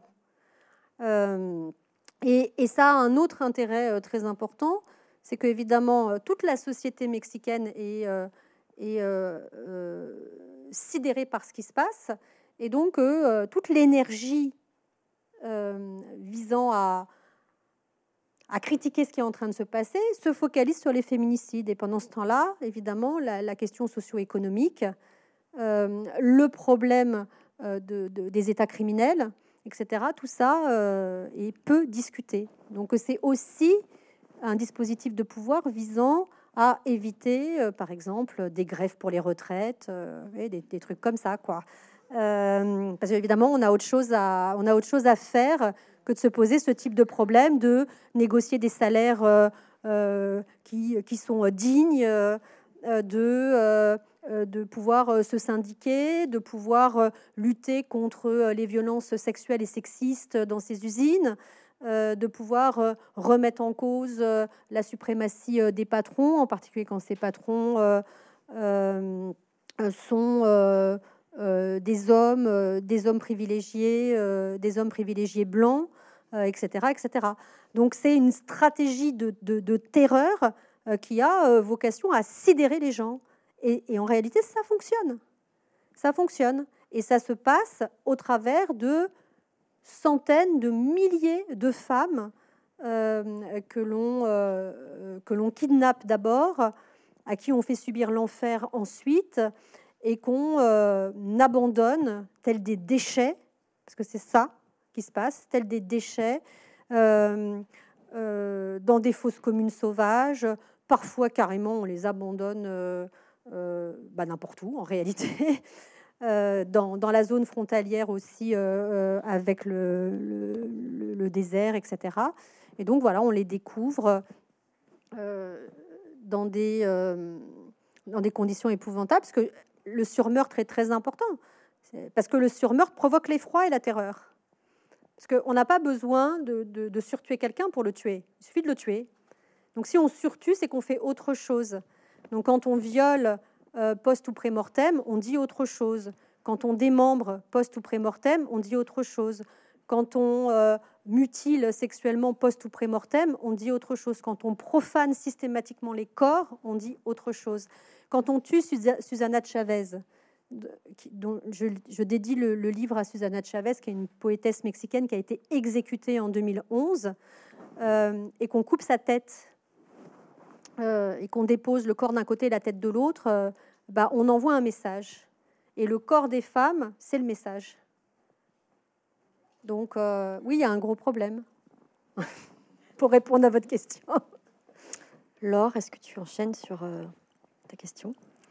Euh, moi, j'aurais donc une question sur euh, euh, dans quelle mesure l'esclavagisme et la colonisation européenne a, été le vecteur de féminicide, a augmenté les féminicides et ont affecté les femmes plus, plus particulièrement. Donc c'est affirmé, vous voulez ma mort pas vraiment. Non, mais parce que là, vraiment, la guerre, le, la colonisation, mais comment je ah, Il y a une troisième partie. un outil de domination, quoi. Oui, non, mais ça, bien sûr. Non, non, mais je, je, je, plaisante, évidemment. Alors, c'est pareil, je ne vais, pas, je vais pas pouvoir parler de l'esclavage et de la colonisation parce que c'est, euh, c'était extrêmement euh, large, n'est-ce pas? Euh, mais de la même manière, ce que je disais tout à l'heure pour les génocides, de la même manière, la, situation des hommes et des femmes esclaves n'est pas la même. Euh, et ça commence en fait euh, euh, dès, dès qu'on monte sur le bateau qui va... alors prenons la traite atlantique, parce qu'en réalité c'est pareil, l'esclavage c'est un très vieux dispositif de pouvoir et ça traverse en fait, ça traverse toutes les sociétés humaines quasiment. Même les sociétés humaines qui sont les moins esclavagistes, où, où il y a le moins d'esclaves, de, comme les sociétés océaniennes, euh, ne sont pas euh, complètement exempts en fait de, relations où on retrouve des captifs, notamment des captifs de guerre. Euh, donc d'abord, il faut savoir que dans les sociétés traditionnelles, dans les premières sociétés humaines et dans les sociétés traditionnelles, souvent lorsqu'il y a un conflit armé entre deux groupes, et ça commence très tôt en fait dans, l'histoire de l'humanité, les hommes, les hommes qui perdent, les hommes vaincus, sont en général systématiquement tués. On ne fait pas de prisonniers chez les hommes. Donc, les seuls prisonniers qu'on fait sont des prisonnières. Euh, en fait, on va récupérer les femmes et les enfants. Euh, alors, parfois on tue les petits garçons, parfois pas, ça dépend. Euh, et donc, euh, l'esclavage est d'abord lié au, statut de captif. Vous êtes d'abord captif et ensuite vous devenez esclave. et donc, globalement, on observe qu'il y a une surreprésentation des femmes dans, dans ce type de configuration, parce que, évidemment, les femmes sont utilisées pour toutes sortes d'activités, les activités domestiques, mais surtout les activités reproductives. Elles permettent évidemment d'accroître euh, le groupe. Euh, donc elles ont une utilité euh, immédiate que les hommes n'ont pas. et donc elles, vont être en général accaparées. Donc ça, on, retrouve ça de manière extrêmement importante, le fait de d'accaparer les femmes pour croître, pour multiplier. On en a des exemples partout, hein, euh, dans notre histoire à nous, dans d'autres euh, histoires. L'enlèvement des Sabines, par exemple, hein, parmi euh, bien d'autres exemples de, voilà, de, notre continent européen. Mais prenons la traite atlantique. donc, lorsque les, les, captifs, qui ne sont pas encore esclaves, parce que pour être esclave, il faut qu'ils soient vendus, et en général, ils sont vendus aux Amériques. Ils sont pas, euh, ils sont vendus une première fois, bien sûr, mais ils n'ont pas encore le statut d'esclave. Euh, et donc ils montent sur le bateau. Marie Scondé, elle raconte ça très très bien. Elle est d'ailleurs, il y a un extrait de, de sorcière dans, dans Féminicide, une histoire mondiale. Elle raconte ça très bien. Alors, de la même manière, en fait, lorsque lorsque les captifs montent sur un navire qui va les conduire aux Amériques, la première chose qu'on fait, c'est qu'on trie les hommes et les femmes. Les hommes et les femmes ne sont pas ensemble non plus. Et sur ces bateaux qui font des voyages très longs, où évidemment il n'y a pas de femmes, hein, eh bien, le, commandant et ses officiers ses sous-officiers vont choisir leur compagne pour le voyage. Et parce que c'est considéré comme un paiement en nature. C'est une partie du paiement se fait en nature et ce paiement en nature se fait par le fait que une femme va devenir l'objet sexuel d'un homme pendant toute la durée de la traversée. Et lorsqu'on travaille dans les archives, on comprend bien que ça participe de la fabrication de l'esclavage au féminin. Que c'est une manière de faire comprendre euh, euh, à la femme en question que, évidemment, elle n'est pas un être humain, qu'elle n'est certainement pas un individu, qu'elle est une chose, euh, un objet dont on s'empare, qu'on utilise et qu'on jette lorsque cet objet ne sert plus. Donc là, il y a une expérience évidemment tout à fait différente de celle des hommes. Euh, qui évidemment relève euh, du viol systémique des femmes sur les, sur les bateaux qui les conduisent donc euh, aux Amériques. Et donc Marie Scondé, quand elle parle de Tituba, elle, évoque en fait le personnage de, de, la mère de Tituba et elle dit je suis née d'un viol sur un bateau qui a conduit ma mère de la Barbade donc aux futurs États-Unis dans lequel euh, elle, positionne l'histoire, puisque ça se passe au moment du procès des sorcières de Salem, un peu avant et puis euh, un peu après. Euh, et puis bien sûr, après, on le sait, lorsque les, les, esclaves, les captifs arrivent sur les zones de vente, donc sur les marchés aux esclaves, et ça se passe à peu près partout dans les territoires, qu'il s'agisse des Antilles euh, françaises, euh, anglaises, espagnoles, etc. Donc il s'agisse des colonies à sucre, qu'il s'agisse par exemple de ce qui va devenir ensuite les États-Unis d'Amérique, eh bien le système plantationnaire est un système d'écrasement en fait de, ces femmes et, il faut imaginer que dans un premier temps, donc les femmes travaillent évidemment comme les hommes, en particulier quand elles sont euh, dans les champs. Euh, elles servent évidemment euh, sexuellement l'ensemble de l'encadrement blanc de la plantation. Il y a d'ailleurs dans, dans, Féminicide, une histoire mondiale, un, extrait du, du, récit d'un contremaître britannique à la Jamaïque qui retrace de manière euh, in extenso l'ensemble, dit-il, de ses conquêtes féminines. Euh, c'est très éclairant. Euh, les conquêtes féminines étant essentiellement des femmes esclaves qui ne peuvent pas dire non, parce que quand, quand, elles disent non, la punition est terrible. et il explique de manière extrêmement détaillée, en fait, quelles femmes il oblige à avoir des relations euh, évidemment euh, sexuelles avec lui.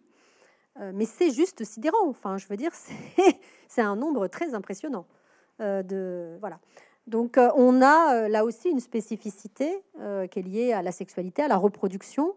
Et ça s'aggrave, en fait, à partir du moment où la traite des esclaves est interdite. Parce que, finalement, jusque-là, on considérait que la reproduction de la main-d'œuvre se faisait par la déportation.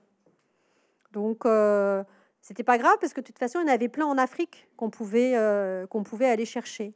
Mais à partir du moment où la traite s'arrête, bah, on constate euh, que la situation des femmes esclaves dans les colonies esclavagistes se détériore d'autant plus que à partir de ce moment, l'esclavage devient héréditaire ce qui n'est pas partout tout le temps, et que la responsabilité de donner naissance à un esclave est liée en fait au fait d'être mère.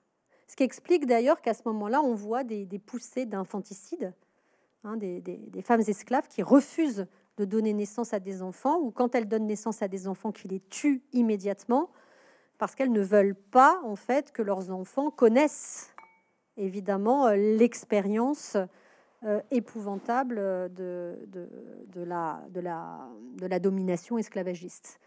Euh, et donc, euh, et là, du coup, alors que c'était pas du tout valorisé avant, on voit que les maîtres des esclaves se mettent à, à s'intéresser de manière extrêmement importante au ventre des esclaves et à, et à s'assurer qu'ils soient utilisés à plein. Parce que, évidemment, du coup, le ventre d'une femme esclave permet de produire la main-d'œuvre, puisqu'on ne peut plus aller la chercher sur, la, sur le continent originel. Donc, c'est les, les, femmes qui vont devenir, les, ventres des femmes qui vont devenir des colonies de peuplement, d'esclaves. Hein. et donc là, on va voir que les, maîtres vont évidemment accroître l'utilitarisme de ces ventres en exigeant des femmes esclaves qu'elles aient des enfants de manière régulière et en participant au process éventuellement, évidemment, en ayant des relations sexuelles nourries avec elles. il faut savoir que les, enfants, les, enfants appartiennent bien sûr aux maîtres, euh, qu'il y a des stratégies extrêmement euh, violentes de séparation des familles, qu'on empêche en fait les esclaves de faire famille, qu'on empêche les hommes d'être pères euh, aussi, et que tout ça a des effets considérables, par exemple encore aujourd'hui aux États-Unis. Hein, voilà, donc je ne sais pas si je réponds toujours très bien, enfin je fais ce que je peux. Hein. C'est parfait. Euh, j'aurais donc une dernière question qui est encore une fois générale, donc vous pouvez y répondre comme vous le souhaitez. Euh, c'est finalement euh, comment sortir en fait de ces schémas de domination généralisée. Évidemment, j'ai conscience que c'est une question très difficile, et plus spécifiquement d'une domination économique des femmes qui est assise par le système capitaliste. Comment sortir voilà, de, de cette domination finalement généralisée dans tous les domaines, de tous les temps alors, moi, j'ai pas de solution miracle. Hein, j'imagine, j'imagine. Euh, évidemment. Euh, le travail, euh, le travail que, j'ai fait, c'est un travail de documentation, encore une fois, de, ce continuum féminicidaire. Ce que je sais, par contre, c'est que ce système d'écrasement des femmes dont, je vous parle depuis je ne sais pas combien de temps maintenant, c'est un système très ancien. C'est-à-dire qu'aujourd'hui, on a documenté de manière, je crois, assez sérieuse, euh, par des travaux qui ont commencé à être menés euh, dans les années 70 euh, dans plusieurs disciplines, en l'occurrence l'archéologie, la paléontologie, l'anthropologie, parce qu'on fait des comparaisons. En fait, pour certaines périodes de la préhistoire, on a malheureusement peu de traces. Donc en fait, souvent, euh, les préhistoriens, les préhistoriennes travaillent aussi euh, avec des anthropologues parce qu'ils essaient de voir dans les sociétés qui sont assez proches de ce que pouvaient être les sociétés euh, qui sont restées, entre guillemets, assez proches du point de vue social de, de, ce que pouvaient être les sociétés préhistoriques, comment est-ce que ça se passe? Donc archéologie, paléontologie, anthropologie et bien sûr histoire. Euh, donc on a mené euh, évidemment euh, des travaux importants sur ces questions-là et on a documenté le fait que probablement au moment où nous faisons espèce, donc nous sommes bien avant la diversification dont vous parliez tout à l'heure des sociétés, des peuples, des langues, des cultures, etc. Donc à un moment où nous faisons espèce, c'est-à-dire en, gros où Sapiens Sapiens fait la conquête du monde. Parce que Sapiens Sapiens, c'était pas partout, comme vous le savez. Hein. Il, est, il est parti euh, du continent africain et il a essaimé euh, sur les autres continents. Et euh, j'observe que peu de gens se sont posé la question de savoir qu'est-ce que Sapiens il emmène avec lui. ou en fait, plus exactement, on se pose beaucoup de questions pour savoir ce que Sapiens amène avec lui, mais jamais, par exemple, si il, emmène euh, euh, bah, ce proto-système d'écrasement euh, dont je parle. Alors, ce qu'on sait, c'est qu'au néolithique, on est, donc néolithique, c'est 10 000 ans avant notre ère, on est déjà confronté à des sociétés qui sont des sociétés hiérarchisées, qui ont cristallisé des régimes de force qui se sont probablement organisés en amont.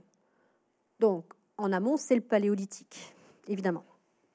Sauf que, malheureusement, au paléolithique, on n'a quasiment pas de traces, ni dans un sens, ni dans l'autre, d'ailleurs. Donc, on, peut, on peut préciser immédiatement euh, que euh, euh, les, vérités absolues et définitives qu'on nous assène depuis le 19e siècle sur ce qu'a été le paléolithique n'ont pas plus de sens que ce que je vais vous dire maintenant. Puisque, en fait, tout le monde travaille à partir des mêmes traces, n'est-ce pas? Il n'y a pas plus de traces pour les gens qui, qui définissent la préhistoire d'une certaine manière que, par exemple, pour les gens qui définissent la préhistoire dans une dimension de théorie féministe. Puisque tout le monde travaille avec les mêmes matériaux. Mais en tout cas, ce qu'on peut observer, c'est que, et on l'observe comme l'explique très bien Claudine Cohen, qui est une des grandes euh, préhistoriennes françaises, et euh, qui reprend le matériel de manière extrêmement euh, sérieuse, et qui nous dit, voilà, il y a des faisceaux, il y a un faisceau d'indices qui laisse à penser que ces sociétés avaient déjà institué des violences faites aux femmes, parce que les, pouvoirs les plus importants euh, le pouvoir politique, le pouvoir économique, le pouvoir militaire et le pouvoir spirituel artistique, hein, euh, qui sont extrêmement euh, connectés encore à ce moment-là, sont aux mains des hommes. Et donc, elle l'explique par toute une série d'exemples. Par exemple, dans une nécropole, lorsqu'on trouve des corps, ben, on constate que des morts violentes se retrouvent plus systématiquement sur les femmes que sur les hommes lorsque euh, on va enterrer un personnage célèbre euh, mort, euh, semble-t-il, de mort naturelle, et qu'on fait un sacrifice humain pour accompagner ce personnage, on constate que le sacrifice humain est, de manière très récurrente, une femme. Lorsqu'on trouve des, des squelettes d'enfants tués de manière violente, on constate que c'est souvent des petites filles, etc., etc. Donc elle donne quand même un certain nombre d'indices en fait du, caractère très ancien euh, euh, de, ce système de ce système d'écrasement. Donc si on part du principe, et c'est le, postulat de départ du livre, que nous parlons ici de millénaires de domination, euh, on comprend la difficulté que nous avons aujourd'hui à remettre en cause ce système qui a infusé l'ensemble des domaines de la vie en fait. Euh, tout est activé euh, par euh, cette logique, qui est une logique verticale, hiérarchique, qui repose sur des valeurs que, les, théoriciennes féministes ont définies comme les valeurs de la masculinité hégémonique. donc des sociétés qui sont organisées sur la violence, sur l'agression, sur la conquête, sur la compétition. des choses que nous connaissons n'est-ce pas, euh, tous et toutes dans notre vie euh, quotidienne. Et donc, euh, nous avons compris que de, des femmes territoires de l'époque préhistorique, parce que les femmes ne sont pas seulement des corps, ce sont des territoires. Et c'est pour ça que nous, précisons collectivement dans ce livre que la première colonie de l'humanité, ce sont les femmes. Les femmes constituent la première colonie de l'humanité parce que c'est à partir de nous que les sociétés ont ont cru et multiplié, euh, comme, euh, comme on dit selon l'expression euh, consacrée. Et d'ailleurs, dans toutes les mythologies et les cosmogonies, on a ce lien consubstantiel entre la terre et la féminité. Et donc, des femmes territoires, on a, a ravagé des territoires conquis, ravagé des territoires de plus en plus importants pour arriver, en fait, à la situation que nous avons aujourd'hui, où on comprend bien que écocides et féminicides sont liés de manière extrêmement puissante en réalité. Donc, que faisons-nous? Bah, Soit nous faisons l'autruche, on fait un trou euh, ici par exemple, on met des trous, puis pof, on met notre tête dedans. Soit on se dit que ce système est, un système euh, délétère, délétère pour nous en tant qu'être humain, parce que les relations que nous avons ne sont pas satisfaisantes, et c'est un euphémisme de le dire comme ça. Euh, et que de manière générale, notre rapport au vivant euh, est épouvantable. Donc, euh, et, je ne fais pas de dramatisation, vous voyez, je suis pas éco-pessimiste ou éco-anxieuse ou éco tout ce qu'on veut. Au contraire, moi, je suis plutôt extrêmement optimiste parce que, parce que je pense, comme Rita Laura Segato, en fait, que nous sommes à un moment crucial de notre évolution. Rita Laura Segato, elle dit de manière très provocatrice dans la conclusion, il y a deux conclusions dans le livre. La première, c'est Rita Laura Segato, qui est une des plus grandes chercheuses et féministes argentino-brésiliennes. Et elle dit, en fait, l'humanité, l'humanité, elle dit, il faut sortir de la préhistoire patriarcale de l'humanité en fait. On n'est pas entré dans l'histoire. On n'est pas entré dans l'histoire parce que euh, bah, parce que euh, le monde qu'on a construit est un monde euh, horrible. Donc il faut changer de paradigme et construire tout à fait autre chose. Et ça, c'est un projet pour l'avenir assez stimulant et passionnant parce que parce que qui peut qui, peut dire que que le que construire un monde respirable pour tout le monde où les êtres humains auront des relations euh, différentes n'est pas un bon projet politique? Peut-être il y a des gens qui le disent. Hein. C'est une excellente transition vers la partie 3. Euh, donc on va accueillir euh, Philomène et Mayanne. Merci Laure et Marc. Pour cette partie consacrée à l'action, aux politiques et aux prospectives. Alors la question 1 revient à Mayanne. En effet, donc, pour débuter cette troisième et dernière partie, avez-vous des idées de politique publique qui pourraient être mises en place pour lutter contre les féminicides? Vous avez mentionné les militants et les militantes qui font beaucoup euh, précédemment. Euh, et d'ailleurs, est-ce que vous avez déjà été vous-même sollicité dans ce cadre d'élaboration des politiques publiques? Bah oui, mais j'ai aucune compétence. Je le précise immédiatement. Et d'ailleurs, c'est ce que je dis euh, aux interlocuteurs et interlocutrices qui, me, qui me demandent mon avis, parce que moi honnêtement, en termes de politique publique, je suis assez nulle. Enfin, je le dis euh, très humblement. Enfin, d'ailleurs, je crois qu'il faut, il faut connaître ses limites. Euh, on n'est pas spécialiste de tout, on n'a pas des réponses à tout. Et, euh, je crois que c'est vraiment important que les gens qui, savent, en particulier les femmes qui savent de quoi elles parlent, bah, soient plutôt à, ma place pour. et c'est pas une manière de botter en touche, quoi. C'est-à-dire que mon travail, moi, c'est ça. c'est pas de conseiller euh, ministre euh, ou président de la République pour savoir euh, comment faire évoluer les choses. Mais enfin, je vais quand même dire un, certain nombre de choses. Premièrement, je travaille beaucoup avec la secrétaire d'État à l'égalité femmes-hommes en Belgique, Sarah Schlitz, parce qu'il se trouve que en Belgique, en ce moment précis, va être voté euh, ce qui est pour moi la loi euh, Stop Féminicide euh, la plus novatrice d'Europe.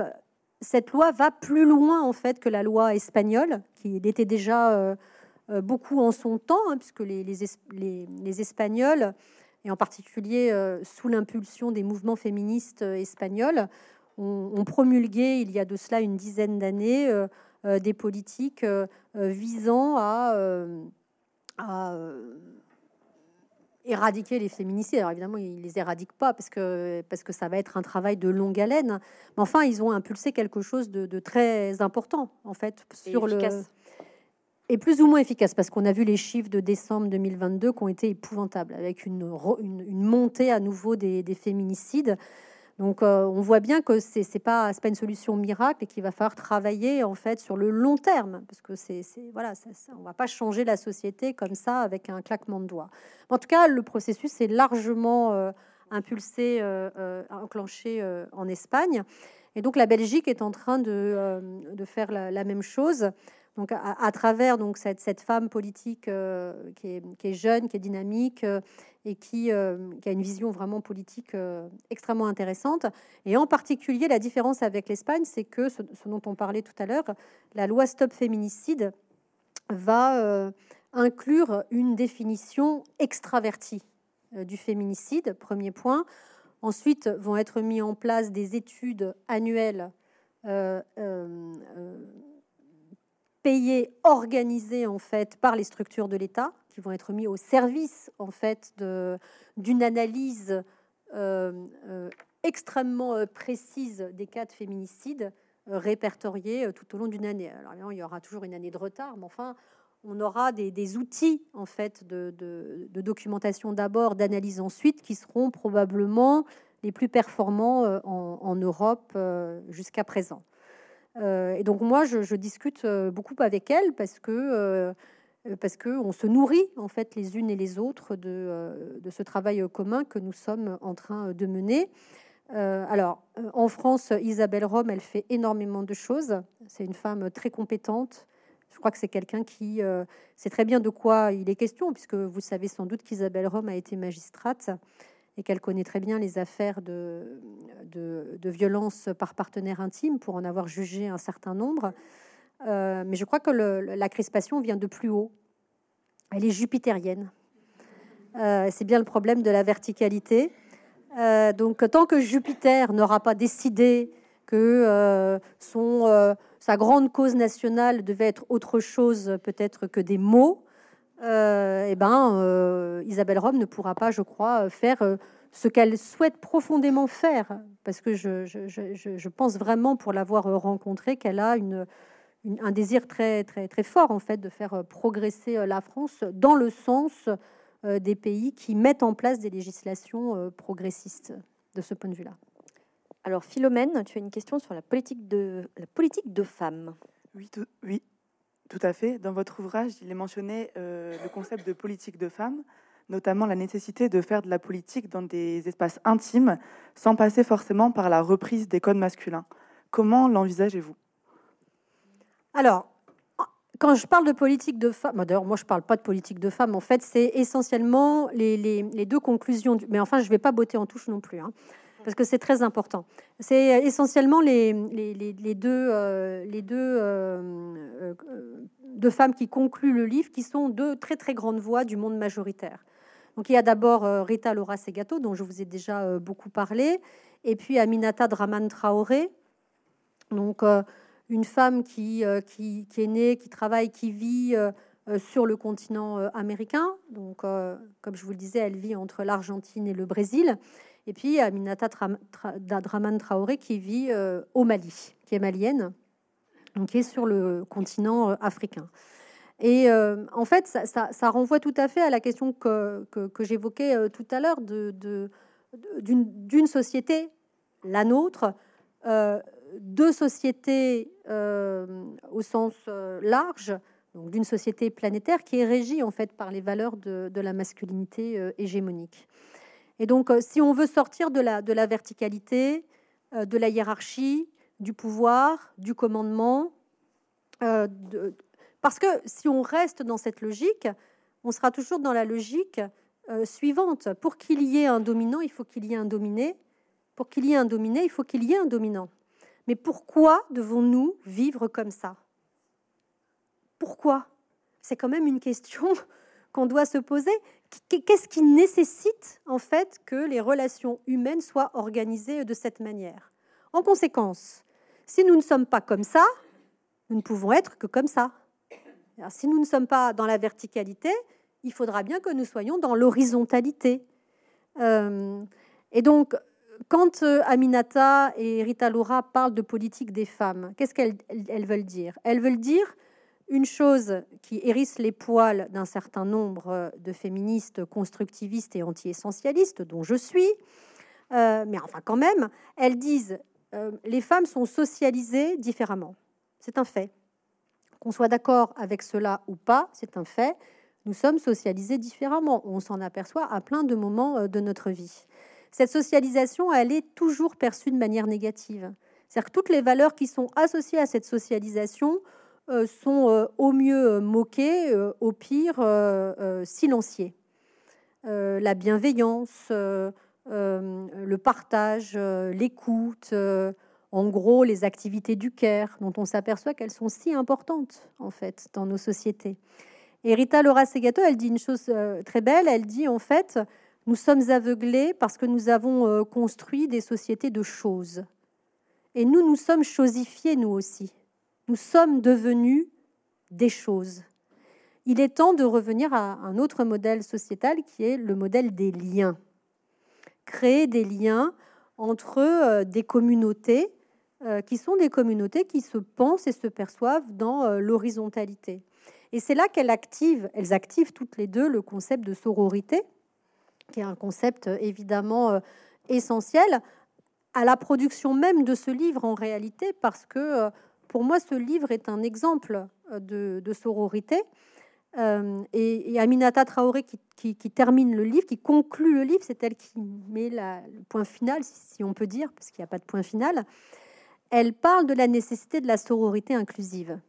Et je veux insister là-dessus, parce que souvent, euh, quand je parle, euh, on, me dit, mais donc vous êtes en guerre contre les hommes. Mais pas du tout.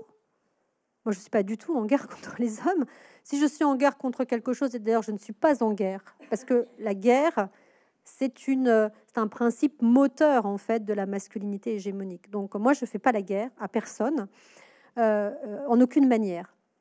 Mais euh, euh, la sororité inclusive, qu'est-ce que ça veut dire? Ça veut dire vous nous devancez dans nos questions. C'était la question ah de Mayanne. Ah, Vas-y, Mayanne. Non, mais justement, vous avez parlé de sororité inclusive à propos de votre livre et vous mettez ce concept en, enfin, en avant comme une solution euh, pour que euh, les femmes euh, reprennent en main l'espace politique.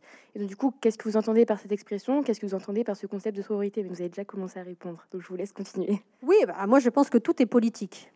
Donc, de facto, effectivement, si tout est politique, on fait tout le temps de la politique, évidemment. Donc, la, sororité, il y a deux formes de sororité. Il y a des sororités évidentes qui sont des sororités non mixtes. Euh, et qui ont d'ailleurs été souvent activés euh, dans les mouvements féministes. Si on prend la France, euh, par exemple, dans les années 70, le MLF était un mouvement féministe non mixte. si on prend la France des années 90, un groupe comme les Marie Paclair, que je connais très bien puisque j'étais dedans, était un groupe féministe non mixte aussi.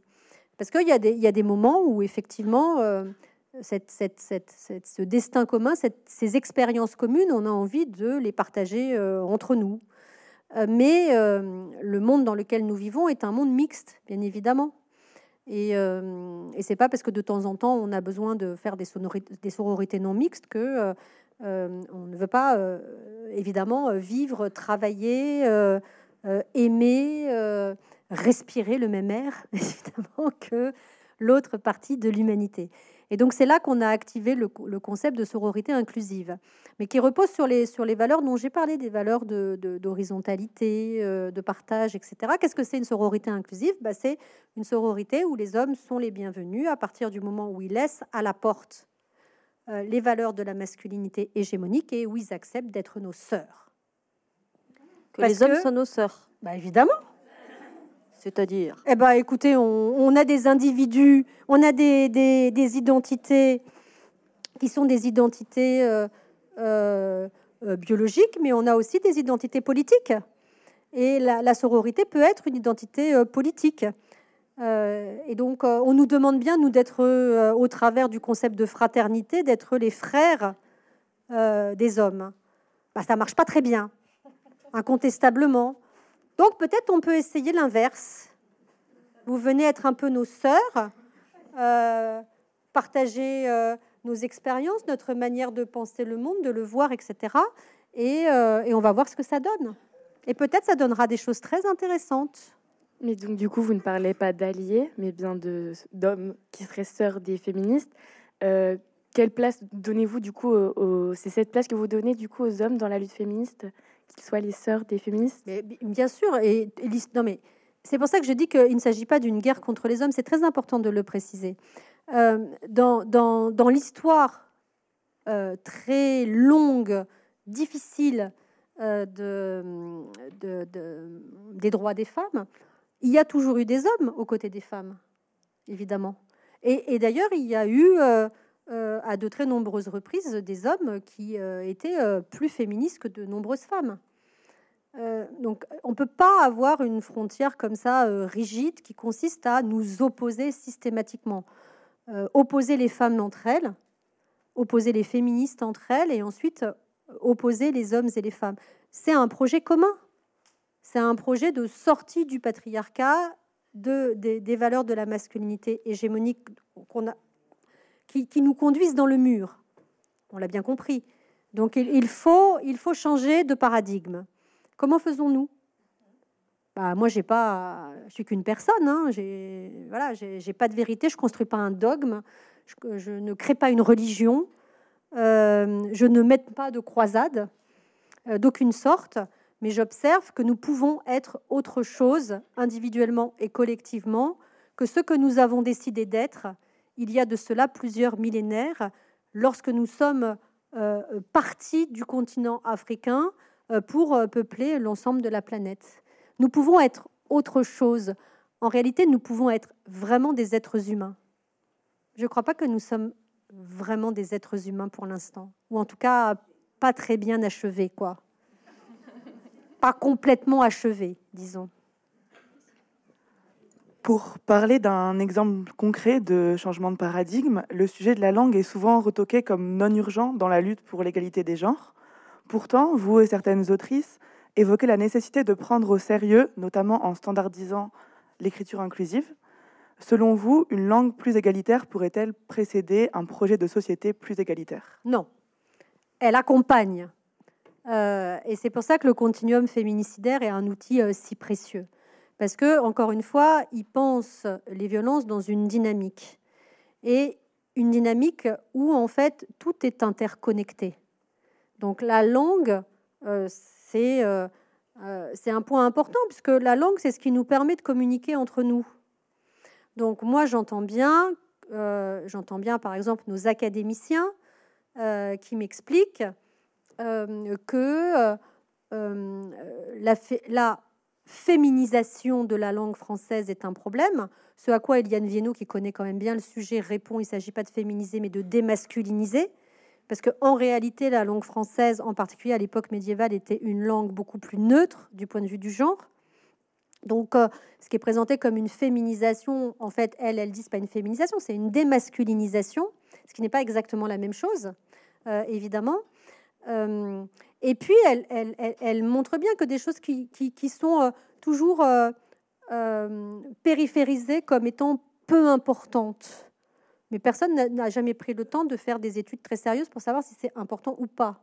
Comme par exemple l'impact que peut avoir euh, sur des petites filles et des petits garçons l'apprentissage régulier de cette règle de la langue française qui consiste à dire que le masculin l'emporte toujours sur le féminin. On nous dit c'est pas grave, c'est anecdotique, c'est symbolique. Ben non, c'est pas symbolique, je suis désolée. Ça n'est pas que symbolique. Parce que quand on vous répète ça pendant toute votre petite enfance, personne ne me fera croire que ça n'a pas un impact très concret sur les, les, identités qu'on est en train de forger, les identités des petits garçons et les identités des petites filles. Que d'un côté, on va pas avoir des petits garçons à qui on va, comme le disait Simone de Beauvoir dans, le deuxième sexe, euh, faire comprendre que la terre est leur fief, euh, et de l'autre des petites filles à qui on ne cesse de mettre des barrières devant leur possible. Voilà. Euh, pourquoi est-ce que je suis pas astronome ou astronaute ou je sais pas quoi? Parce que euh, quand j'étais petite, on me disait les mathématiques, c'est pas pour les filles. Les filles sont nulles en mathématiques. J'ai fini par le croire, etc., etc. Donc, donc la langue, c'est le véhicule de, de, de, ce système d'écrasement. Donc, euh, traiter de cette question, euh, c'est important, mais ce n'est pas, pas le seul problème. C'est-à-dire que vous voyez, il faut prendre la chose de manière extrêmement euh, différente. Par exemple, est-il acceptable qu'au au, 21e siècle, dans notre pays, on ouvre un manuel d'histoire et qu'il n'y ait pas de femmes? Qu'il n'y ait pas de femmes, à part les exceptionnels et les bizarres et éventuellement les bizarres exceptionnels, genre Jeanne d'Arc. Euh, bon, et on nous dit, bah, bah, ici, il y a des femmes, regardez, il y a Jeanne d'Arc, et puis il y a Marie-Antoinette. Notez que les femmes qui sont présentes, elles sont soit guillotinées, soit brûlées. Bon, euh, on peut se poser la question de savoir euh, si c'est quand même très valorisant pour nous. Hein. Alors qu'il y a des tonnes de travaux d'historiennes et d'historiens qui permettrait maintenant de faire une histoire à part égale Alors justement, c'est la dernière question. Décidément, euh, enchaînement parfait. Mayanne, euh, euh, vas-y. Mais donc, du coup, pour, pour terminer, au-delà du véhicule que peut être la langue, comment, selon vous, on peut faire pour imposer ce nouveau récit égalitaire dans l'espace social? Alors moi, j'aime pas le terme imposer. Euh, ça, non, mais je pense que c'est très important qu'on fasse attention aux mots qu'on emploie, parce que imposer, euh, ça, participe complètement de la logique que je récuse. Euh, et c'est pas en imposant des choses aux gens qu'on arrive à leur faire comprendre que la société doit évoluer. Il faut qu'on soit dans une conversation, euh, une conversation qui soit documentée. Et d'où l'importance, je pense, de faire un livre comme celui-ci. C'est-à-dire que lorsqu'on vous dit non, non, ça c'est pas vrai, hop, page 395, ah bah quand même, là j'ai un exemple concret euh, qui permet de prouver en fait euh, ce que je, viens de dire. Euh, pour moi, le, travail, parce que je peux pas, comme je l'ai dit, je, ne suis pas une surfemme et je n'ai pas du tout envie de l'être. donc, peut-être le travail que, je vais engager avec d'autres dans les années à venir, c'est de construire cette histoire à part égale. Parce que je crois que, puisque je suis historienne euh, et que je connais bien euh, les travaux de, mes collègues, euh, femmes et hommes, je, sais en fait que nous pouvons écrire cette histoire. Et donc, il faut bien commencer quelque part, n'est-ce pas? On ne peut pas tout faire en même temps. et donc ça, j'aimerais bien en fait participer à, à, une œuvre qui permette, dans un temps assez court, bon, je sais pas combien de temps, mais qu'un jour, dans nos écoles, en fait, euh, voilà, on ouvre un manuel et qu'on ait une histoire à part égale, c'est-à-dire qu'on raconte l'histoire autrement. Et raconter l'histoire autrement, c'est pas seulement mettre, euh, c'est pas seulement la parité, hein. C'est pas seulement dire 50% de femmes, 50% d'hommes. C'est raconter l'histoire autrement, en ne parlant plus euh, précisément d'imposition, de, mais en faisant un autre récit de, notre histoire commune qui repose aussi sur d'autres valeurs. C'est un projet formidable. Et, c'est un projet d'une urgence absolue, parce que nous n'avons aucune autre possibilité, si ce n'est de nous atomiser avec la planète, ou alors de coloniser d'autres territoires, comme certains nous le proposent. Donc on a déjà ravagé notre monde et maintenant on va aller en ravager d'autres. Vous avez pas dit vous étiez optimiste tout à l'heure? Ah bah non, mais moi je crois qu'on peut agir évidemment individuellement et collectivement, on peut changer les choses mais il faut qu'il y ait une prise de conscience massive de la gravité de la situation, car la situation est très grave chez nous et chez les autres. Mais, mais, c'est quand même un projet hyper réjouissant. Entrer dans l'histoire, vous imaginez? Si nous le faisons, ce sera extraordinaire.